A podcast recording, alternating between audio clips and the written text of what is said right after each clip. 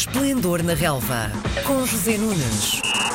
Hoje é segunda-feira, dia de recebermos José Nunes, o nosso homem forte das segundas-feiras. Bom dia! Bom dia, Miguel. Bom, vamos começar por analisar aquilo que aconteceu ontem na Mata Real, eh, quando ninguém estaria à espera de um resultado destes, o Porto eh, perde-se. Consegue justificar porquê? Bom, de facto, tens razão. Eh, eu confesso que também não estava à espera que o Porto perdesse em Passos de Ferreira.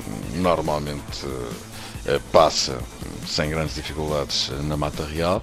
Estádio repleto de adeptos eh, portistas.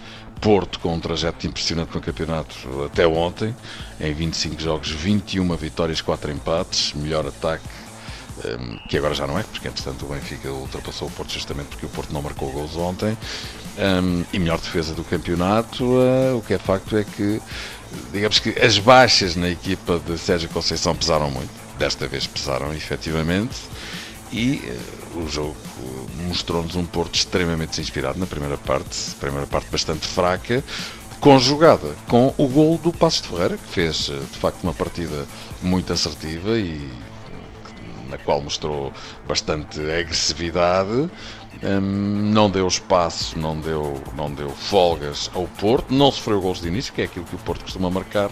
Nos jogos rapidamente cria vantagem no marcador. E a conjugação de tudo isto fez com que uh, o Porto tivesse perdido o primeiro jogo no campeonato. Depois, claro, uh, enfim, digamos que as reações um, após o jogo uh, demonstram que, evidentemente, e tal como tu disseste, também Sérgio Conceição não e os adeptos do Porto não estavam à espera de que o Porto uh, caísse em Passos de Ferreira. Creio que, obviamente, são reações exageradas, em algumas delas até com, enfim, com, com alguma falta de elegância, vamos dizer. Eh, nada contra eh, a reclamação do antijogo, é verdade. Uh, isso é um problema que existe no, no, Campeonato Português, jogos com muitas paragens. Agora, as equipas não se podem queixar é só quando perdem, não é? Este assunto tem que ser visto, é, é claro. O tempo útil no Campeonato Português é uma miséria comparativamente a outras ligas uh, europeias, particularmente aquelas que nós apreciamos muito, Inglaterra, Espanha, Alemanha, etc. Agora, não foi só por isso que o Porto perdeu o jogo. O Porto desperdiçou um penalti, o Porto jogou muito mal na primeira parte. Uh, e por isso uh, eu creio que fundamentalmente tem de se queixar de si próprio. É tolerável que, estando tanta coisa em jogo, que um jogador falhe um penalti daquela forma? É, faz parte, isso faz parte. Acho, já acho menos tolerável Sérgio Conceição não ter apertado a mão ao seu homólogo do Passo de Ferreira enfim, não sei exatamente, não, não, não estamos de posse toda a informação, mas era preciso ter acontecido qualquer coisa de muito grave durante o jogo para um treinador deixar o outro de mão estendida e ainda, enfim, eh, ter uma reação bastante agressiva, como se viu depois disso. Eh, mas enfim. São, são situações que evidentemente se lamentam. O Sérgio Conceição até agora tinha tido um comportamento bastante correto e ao contrário daquilo que se costumava ver nele, que é um treinador muito sanguíneo, que era recordista de expulsões nos últimos anos no Campeonato Português. Até agora as coisas tinham uh, corrido muito bem, mas também é verdade que o Porto ainda não tinha perdido. Ontem perdeu o primeiro jogo e de facto viu-se um Sérgio Conceição diferente. Vamos esperar que tenha sido apenas um momento menos bom. Tal como o Porto também teve o seu momento menos bom, perdeu e perdendo. Um, tem o Benfica a dois pontos. Muito bem. Falando em Benfica, uh, o que é que se passa com o Benfica nas primeiras partes ou uh, no princípio do jogo? Há algum, algum mal-estar? Uh, consegue justificar porque é que o Benfica não consegue efetuar nem golos, nem sequer jogar muito bem? Já falámos nisso noutras ocasiões. De facto, o Benfica tem esse mistério de entrar sempre de forma soft e pouco brilhante, vamos dizer assim, nos jogos. Um, desta vez uh, voltou a acontecer a mesma coisa que há uma semana frente ao Marítimo, também no Estádio da Luz, só que com circunstâncias completamente diferentes. O Marítimo aí nos primeiros 15 minutos pressionou muito a equipa do Benfica, foi muito atrevido e colocou dificuldades à equipa do Benfica. Neste caso do Aves, não, o Aves jogou muito encostado atrás, sempre com 8, 9 jogadores atrás da linha da bola e o Benfica teve dificuldades em encontrar espaços para criar até situações e oportunidades de gol. Apenas Rafa, que fez outra vez um bom jogo, conseguiu criar alguns desequilíbrios pelo seu flanco. Sim, eh, enfim, não, não, não, não consigo chegar a uma conclusão, como tu não consegues. Eh, provavelmente será Rui Vitória a pessoa indicada para o fazer, também ninguém lhe colocou essa questão. Seja como for, o que me parece é que o Benfica, mesmo acordando um bocadinho mais tarde, ainda vai a tempo de mostrar que é uma equipa que está bem, que está forte, que está poderosa. Neste momento, talvez até seja aquela que está melhor das três, estou a falar dos três grandes. Um, e ganhou com justiça, embora o primeiro gol tenha acontecido apenas a 19 minutos do fim. É verdade que no início da segunda parte, quando o Benfica acordou, o Benfica teve três oportunidades consecutivas para abrir logo o marcador. Se o tivesse feito, provavelmente o resultado, quase saberemos, e se calhar o Aves também não mereceria, mas se calhar o resultado não teria sido muito diferente do jogo com o Marítimo, enfim, dado o potencial ofensivo que a equipa do Benfica tem. Mas acabou por ganhar e ganhou com justiça. Jonas, mais uma vez, marcou 31 gols em 26 jornadas, bate um recorde do monstro Eusébio, marca em 22 das 26 jornadas até agora decorridas no campeonato. É um homem que entrou, sem dúvida nenhuma, para a história do futebol do Sport Lisboa Benfica. É claramente o melhor jogador da Liga Portuguesa. Vai fazer 34 anos no dia 1 de Abril e não sei, com esta barbaridade que estamos a ver de Jonas, se não vamos ter uma grande surpresa no Campeonato do Mundo com a seleção do Brasil.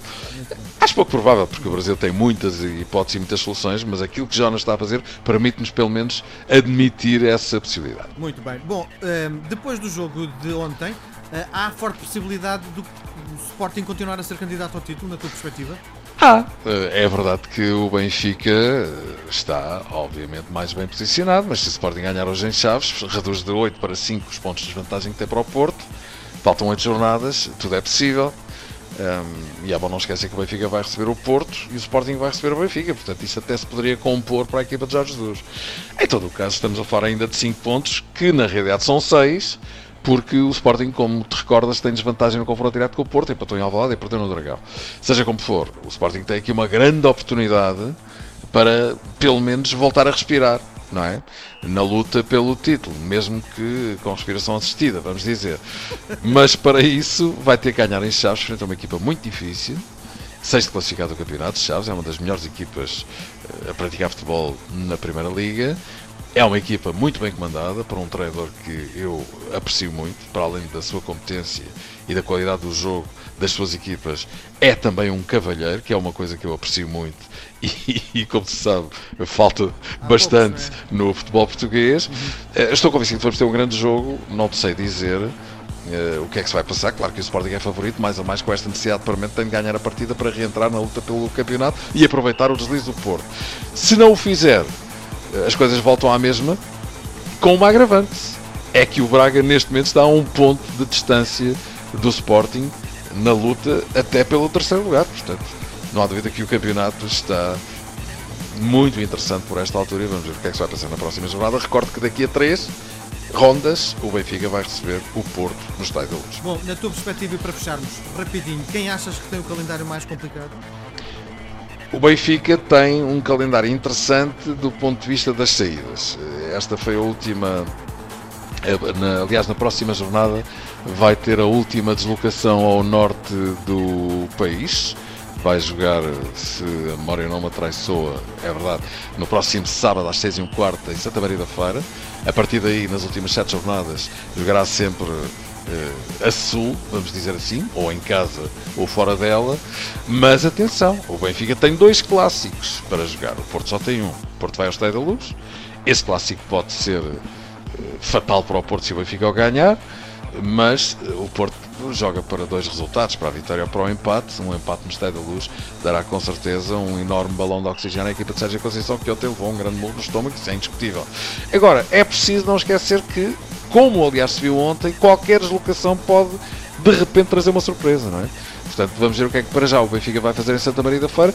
E, bom, e depois o Benfica, mesmo ganhando ao Porto, tem uma deslocação terrível ao Estádio de Alvalade na penúltima jornada do campeonato, onde o Sporting estará ou não ainda a lutar pelo título, ou estará ou não a lutar pelo segundo lugar, ou mesmo não estando a lutar por nada, lutará obviamente pela honra e pelo prazer de tentar tirar ao grande rival o pentacampeonato. Portanto, digamos que tenho muita dificuldade em falar de... Hum, calendários, aquilo que eu direi é que o Benfica aproxima-se perigosamente do Porto, isso é, isso é óbvio, não é? Muito bem, nós voltamos a conversar segunda-feira que vem. Combinado, Miguel. Um grande, um grande abraço, boa semana. Às segundas-feiras, José Nunes comenta a jornada desportiva. Esplendor na Relva, às 10h20, na RDP Internacional.